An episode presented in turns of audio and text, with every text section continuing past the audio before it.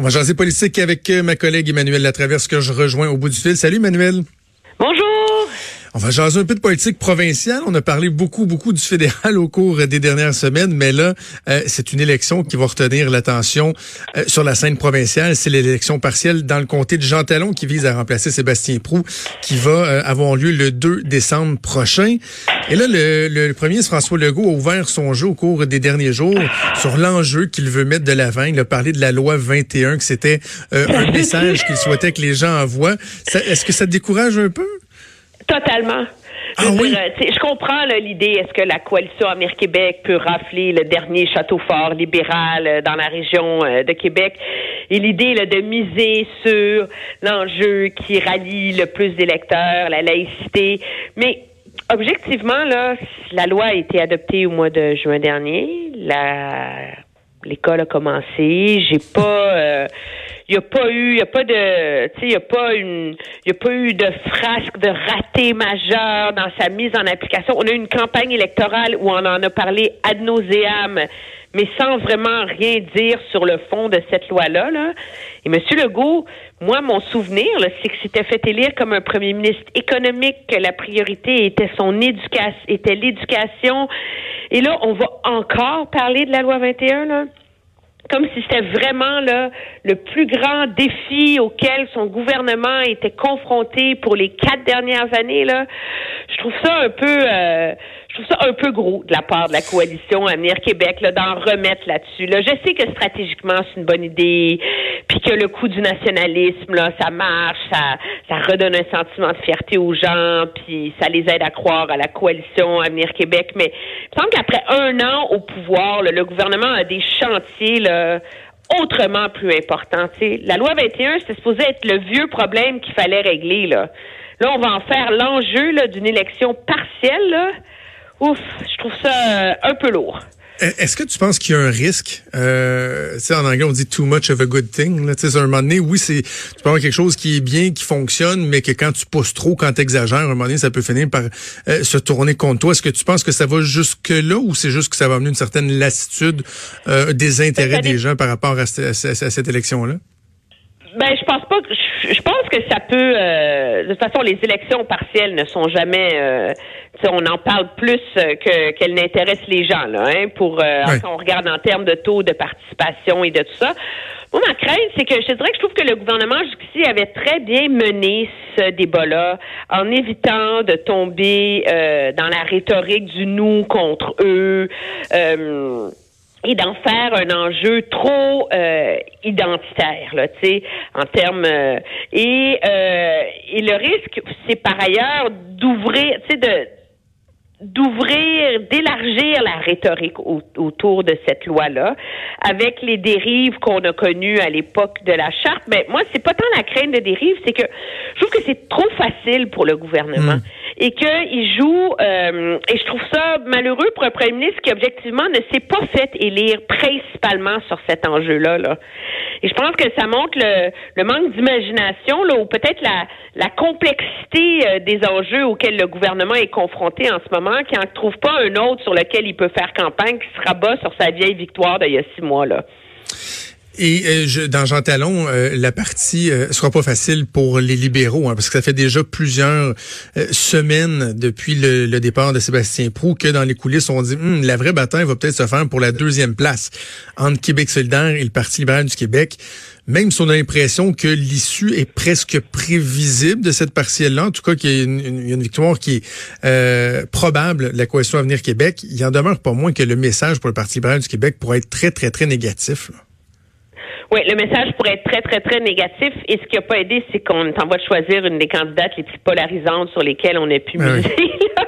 on s'entend Madame euh, Madame Bourdon là, qui euh, qui continue de faire les frais des ratés de sa dernière campagne, là, objectivement euh, parlant.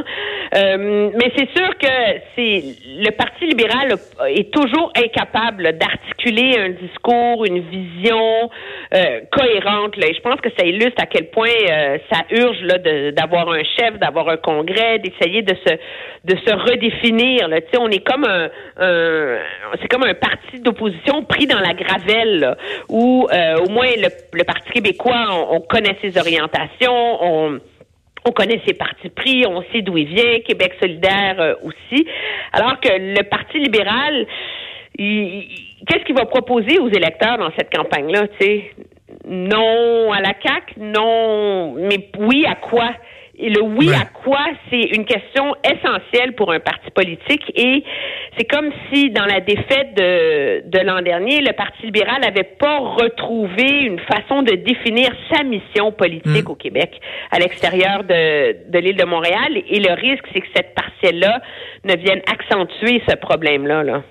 Et pendant que le parti se cherche, il y a euh, Christine Saint-Pierre, elle, qui devrait se chercher de meilleurs tweets à faire, de meilleurs euh, sujets abordés. Euh, ce qui soulève la question de la, partisanerie à outrance, là, de d'essayer toujours de trouver une faille pour attaquer l'adversaire, même quand c'est le premier ministre qui fait juste se réjouir d'être au hockey avec un de ses fils, tout de suite d'essayer de l'attaquer puis de laisser sous-entendre que peut-être que c'est des billets de faveur qu'il y a eu, que ça doit être déclaré. Christine Saint-Pierre, elle s'est tirée dans le pied en fin de semaine. Je comprends qu'elle s'est excusée. On en a parlé, mon démon, en ouverture d'émission. N'empêche que euh, c'est pas c'est pas joli ce qu'elle a fait en fin de semaine, là. Non, et Mme Saint-Pierre l'admet. C'est drôle parce que je l'avais interviewée dans le cadre de mon podcast l'an dernier et elle admettait elle-même qu'elle était trop partisane, qu'elle peut pas s'en empêcher. Et donc, je pense hum. qu'elle a, elle a encore euh, pêché euh, par excès cette fois-ci. Mais je pense que plus largement, là, bon, c'est de elle qu'on parle cette fois-ci, mais les députés, les partisans des partis politiques ont souvent ce réflexe-là.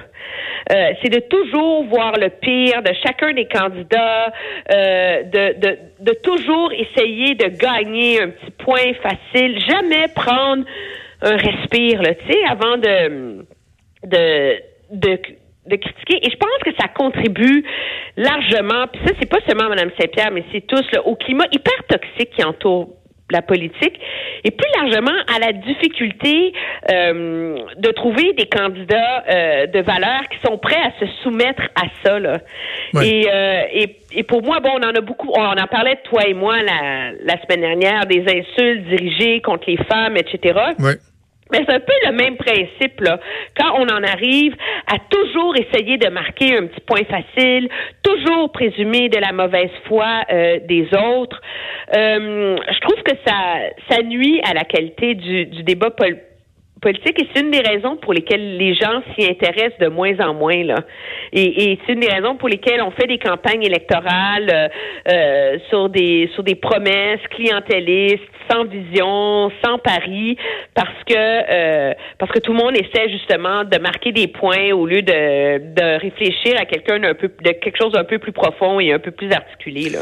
Et parlant de tonalité négative, c'est beaucoup ce qui a caractérisé la campagne d'Andrew Scheer, hein, lui qui euh, a utilisé les, les, les, insultes et les euh, qualificatifs ah. très peu flatteurs à outrance. Et là, Andrew Scheer qui fait face à une bonne dose de pression concernant son sort euh, à titre de chef du Parti conservateur. Il a alloué une première longue entrevue depuis sa défaite. C'était à Global, de, à l'émission de West Block.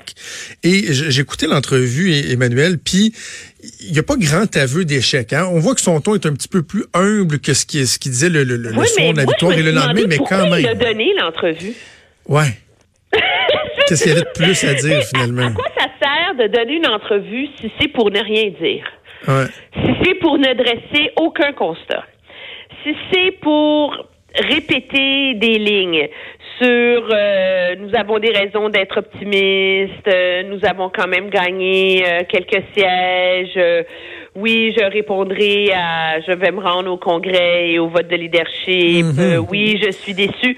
Je veux dire, c'est c'est je pense que ça ça illustre aussi à quel point euh, Monsieur Scheer est comme déconnecté là de de la de la réalité de ce qui se passe au sein de son parti. Il semble démuni à savoir comment y répondre. Moi, je trouve que l'idée de donner une entrevue une semaine après, quand tu as passé la semaine à parler, bon, à des gens comme Stephen Harper, à des ténors du parti, euh, etc.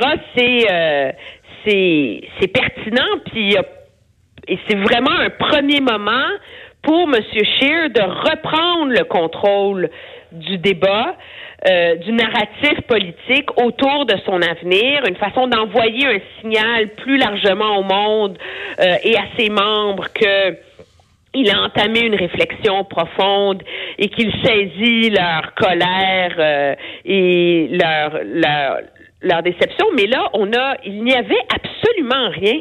Et j'ai trouvé ça assez surprenant euh, de sa part. C'est sûr que c'est rien pour l'aider euh, Ben, face à la ça. fronde, là, même si c'est un peu facile. Euh, je suis pas certaine que pour l'avenir du Parti conservateur, c'est nécessairement la bonne chose à faire que de le mettre dehors, ceci étant dit. Là. Ah non. Ben, c'est parce que c'est... Parce que moi, Emmanuel, tu. Monsieur Charest n'a pas gagné Ouais. du premier coup au Québec. Stephen Harper n'a pas gagné du premier coup. Je pense que l'idée là, que que quelqu'un est élu chef d'un parti et qu'il se révèle être un leader extraordinaire qui mérite de gouverner le pays du jour au lendemain, euh, c'est c'est assez gros, là. Et je pense que les bons leaders politiques apprennent de leurs erreurs, apprennent de leurs échecs.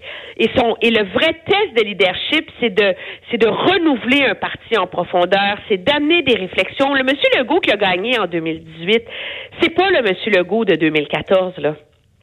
C'est plus le même politicien, là. Et les échecs forment forge le leadership. Donc, je dis pas que, que Andrew Scheer, je me Ouais. pas à la défense de son leadership et je dis pas que il est la bonne personne nécessairement pour les prochaines élections. Mais je pense que le cette euh, cette espèce de, de course là pour euh, pour essayer de se débarrasser de lui le plus vite possible sans donner le temps à la poussière de retomber et avoir une réflexion en profondeur, c'est pas nécessairement la chose la plus sereine et la plus avisée à faire non plus. Mais en même temps, toute cette notion du conservatisme social qui semble être un élément central dans son incapacité à aller chercher l'appui, euh, entre autres, des, des, des électeurs au Québec. Je veux dire, il a beau travailler sur le terrain pendant euh, un an, deux ans, changera pas ses valeurs morales. Mais- C'est ça qui, qui, qui lui fait mal. Tu sais, Jean Charest, en 98, il savait pas passer. Il arrivait du fédéral. Il connaissait pas assez le Québec. Il en a mangé une sincère. Puis pendant le gouvernement majoritaire euh, du Parti québécois, ben, il a, il a repenté le Québec d'un bout à l'autre. Il a fait ses devoirs. Là, Andrew Scheer, c'est ses valeurs à lui qui semblent le bloquer ici, le terrain essentiel où il doit faire des gains s'il veut éve- éventuellement euh, accéder au pouvoir. Puis ça, ça a pas l'air, ça risque pas de changer du jour au lendemain. En fait, jamais même. Ben, moi, le, le problème, je veux dire, et là où je crains qu'il ait fait un dommage irréparable à sa candidature politique, pour moi, c'est pas tant ses valeurs personnelles que son incapacité de convaincre les gens qu'il accepte les valeurs générales de la société. Je m'explique. C'est une chose pour un politicien de dire, moi, personnellement, je suis pro-vie. Et je suis contre l'avortement pour des raisons religieuses, etc. Mais quand il dit aux gens qu'il ne va pas rouvrir ce débat-là, faut qu'il ait l'air convaincant, faut qu'il ait l'air d'y croire. Quand il dit le mariage gay ne fait plus partie, ne doit plus faire partie du débat d'aujourd'hui. Il y a 15 ans, la société était divisée. Maintenant, le mouvement conservateur a évolué. Il faut qu'il ait l'air d'y croire. Il faut qu'il ait l'air de l'avoir absorbé. Il faut qu'il soit capable de dire, je crois que les enjeux autour de l'égalité des LGBTQ, etc., est ailleurs. Il faut qu'il y ait une, un argumentaire à construire autour de ça, alors que M. Scheer, le problème, et moi je pense, je suis convaincue que c'est ça qui lui a fait mal plus que d'autres choses, c'était qu'il semblait faire des concessions pour des raisons partisanes là-dessus. Correct. Je l'ouvrirai pas, l'avortement, tu sais. Ouais, ouais. Correct, on n'y touchera pas au mariage gay, là, il paraît que ça va m'enlever des votes. Et donc, il envoie le message que comme premier ministre, il va tolérer ces enjeux-là plutôt que d'embrasser la cause de l'égalité là qui vient avec là. Et je pense que euh, qu'il s'est tellement euh, euh, retranché derrière ce discours-là que d'en sortir va être difficile. Mais il est là pour moi le test. Ses valeurs personnelles, c'est une chose, c'est la façon dont tu es capable de les articuler pour le reste du public. Et, euh, et c'est là, moi, je pense que M. Scheer a fondamentalement échoué.